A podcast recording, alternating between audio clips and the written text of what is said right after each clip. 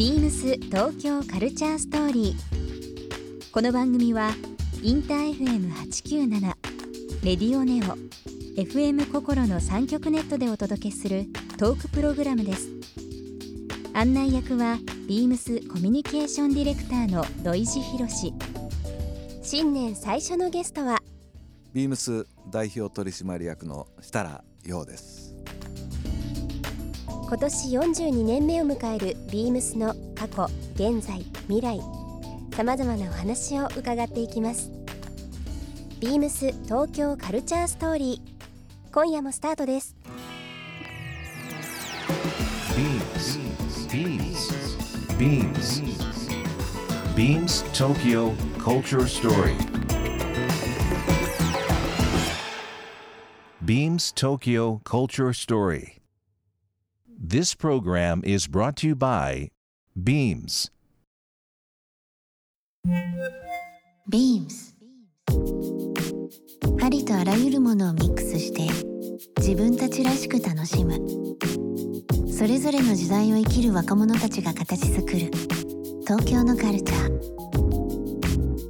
ワクワクするものやこと。そのそばにはきっといつもビームスがいる。ハッピーな未来をつくりたい。東京のカルチャーは世界で一番面白い。ビームス東京カルチャーストーリー。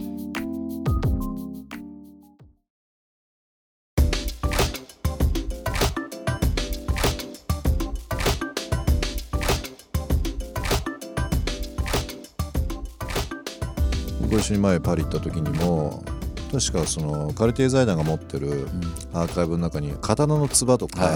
蒔絵とかい。ろんなものがあって当時その1900年代初頭ですかね日本がこう軍国主義っていうのもあれですけど国を大きくするために日本のその古いものをどんどんどんどん売ってまあ外貨を取るじゃないですけど。もう文化をボーンと投げたものが向こうの人がよりそれに気づいてこれを大切にしないと、うん、それでちゃんとね作品の中に影響を受けた要素がね残ってるからね。時計にも、はい、まあ、指輪にもそうですけど、うん、全部に、ね、受け継がれてますもんね、うん、それをまた日本人が買うっていうのもいですけど、素晴らしいなって文化の逆輸入だよね。ね文化の逆輸入してますよね、まあでも本当にビームスジャパンはあのいろんなメディアに取り上げられて、はい、いろんな形であのお客様に触れるような機会になってますけど改めてその日本をブランディングとする上で、うん、ベースになったその東京もちろんその東京生まれ東京育ちということもありますが、はい、えーとまあ、原宿は1号店もあった場所でもありますけども、はい、まあ、東京狭いといえどもいろんな街があります、うん、えーと社長の中でその中、まあ、一つっていうのは難しいんですけど、うんお気に入りのスポット。ってどこになりますか、うん、あの自分自身はですねやっぱり思い入れが強いのってのは原宿ですね、はい、これは仕事をスタートしたところでもありますし、うん、その後、まあ、オープンした時ってのは原宿にまだねラフォーレもないし、うん、7軒ぐらいしかちっちゃい店がなかった時代ですから7軒って、今それが本当に何もなかったんですね、今それがあれだけの何千件何万件という店ができる、そのその中で何とか残ってるっていうかね、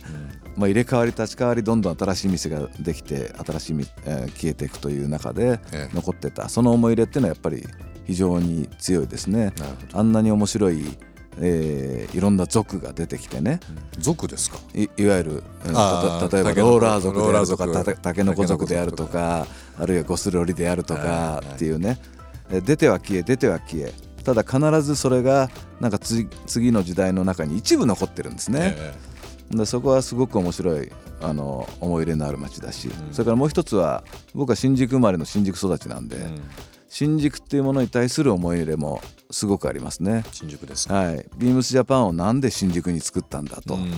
いうこともその思い入れの一つで、はい。えー、新宿っていうのは決してねそのじゃあ原宿だとか渋谷だとか青山だとか銀座のようにおしゃれな街かっていうとそうじゃない、うん、どうしてもやっぱあのこう東洋一の歓楽街じゃないですけど、はい、飲み屋も多くて、うん、ただ自分が育った思い入れもありますけども、えー、やっぱ本物の街だと思うんですね、うん、本物が全部揃ってると。本物か、えー、未来のあの日本の縮図だというかですね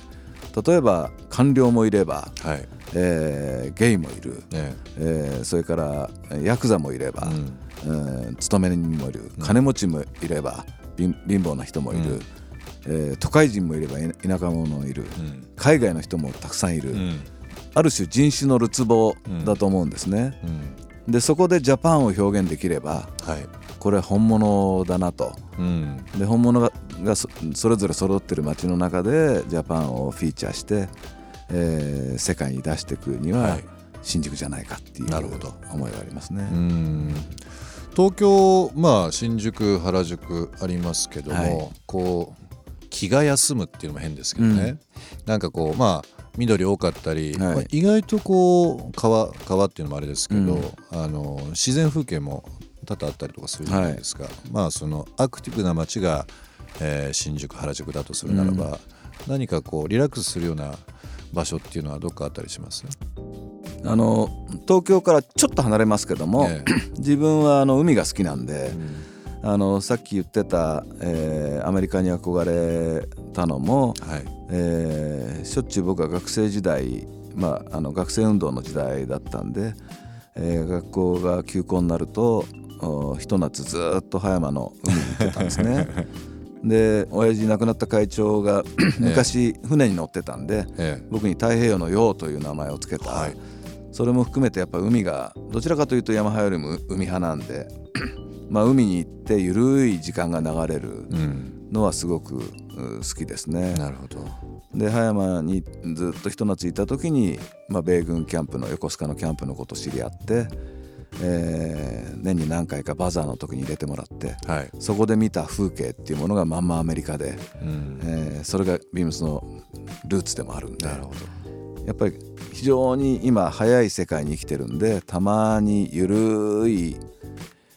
風が流れてたり、うん、ゆるい時間が流れてる海の近くに行くのは好きですね。なるほど。まあ今ちょっとまあルーツの話ありましたけど、はい、そのフェンス越しの向こうのまあアメリカがある意味ビームスのルーツというのも変ですけど、うん、まあ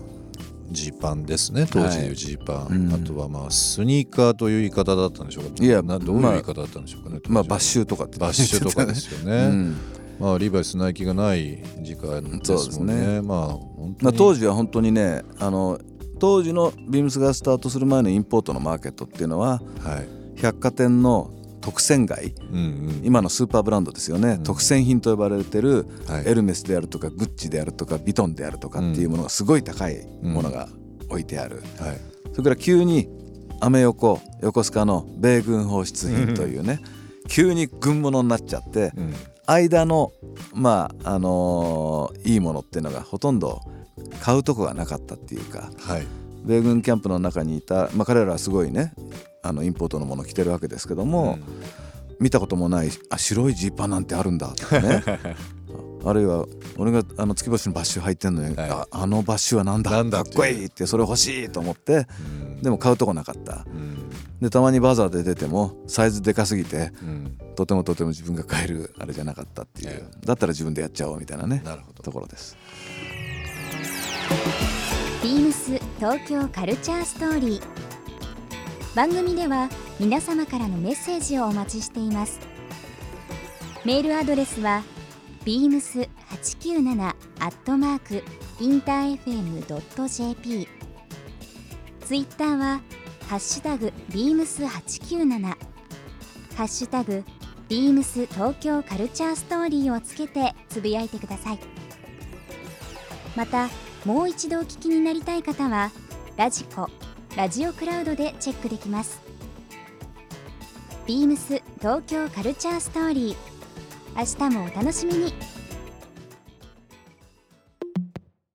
ビームス。ビームス池袋佐々木拓人です。学生の頃からビームスでアルバイトを始めて2年です。僕は両親が洋服が好きでいつもおしゃれには気を使っていました。